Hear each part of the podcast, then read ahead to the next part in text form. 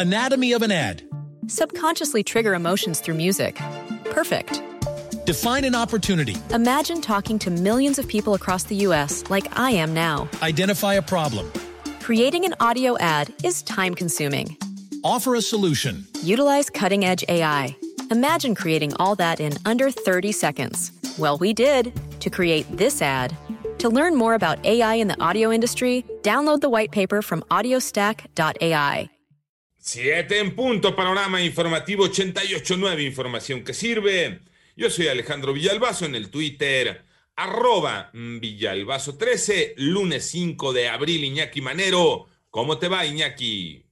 ¿Cómo estás, Alex Villalbazo, Alex Cervantes, amigos de la República Mexicana? Gracias por despertar con nosotros. Muchas gracias, Alex. Vámonos al panorama COVID. La cifra de casos de COVID a nivel, a nivel mundial perdón, es de 131 millones de 334.009. Además, 74.491.426 personas se han recuperado de esta enfermedad.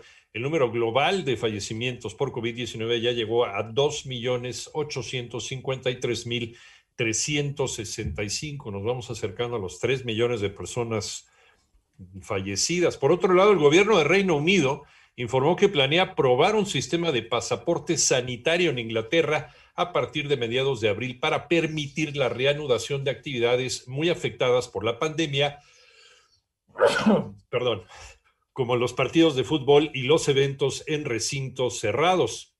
Y así van, así van las cifras COVID en México. Moni Barrera. La Secretaría de Salud informó que ya son 2.250.458 casos confirmados de COVID en el país y 204.147 defunciones, lo que representa 1.263 casos nuevos y 136 decesos en las últimas 24 horas. Debido a la Semana Santa, de jueves a domingo se suspendieron las conferencias y solo se emitió el boletín técnico en el cual se indicó que se tienen 20.539 muertes sospechosas de COVID-19, de las cuales 4.100 están pendientes por laboratorio y 16.439 en proceso de asociación o dictaminación clínica epidemiológica. La Ciudad de México, el Estado de México, Jalisco, Puebla, Guanajuato, Nuevo León, Veracruz, Baja California, Sonora y Coahuila son las 10 entidades que registran el mayor número de defunciones y que en conjunto representan 65% de todas las del país. En 889 Noticias, Mónica Barrera. En el panorama nacional, eh, con más de 9 millones de vacunas aplicadas contra COVID-19, México se encuentra en el sitio número 14 en la lista de los países del mundo que más dosis aplican, de acuerdo con datos de Our World in Data. Nuestro país supera países como España, Polonia, Emiratos Árabes Unidos y Canadá. En tanto, el Instituto Mexicano del Seguro Social reconoció que una voluntaria cometió un error al no aplicar la vacuna contra COVID-19 a un adulto mayor en la Escuela Nacional de Ciencias Biológicas Unidad Zacatenco del IPN en la alcaldía Gustavo Madero.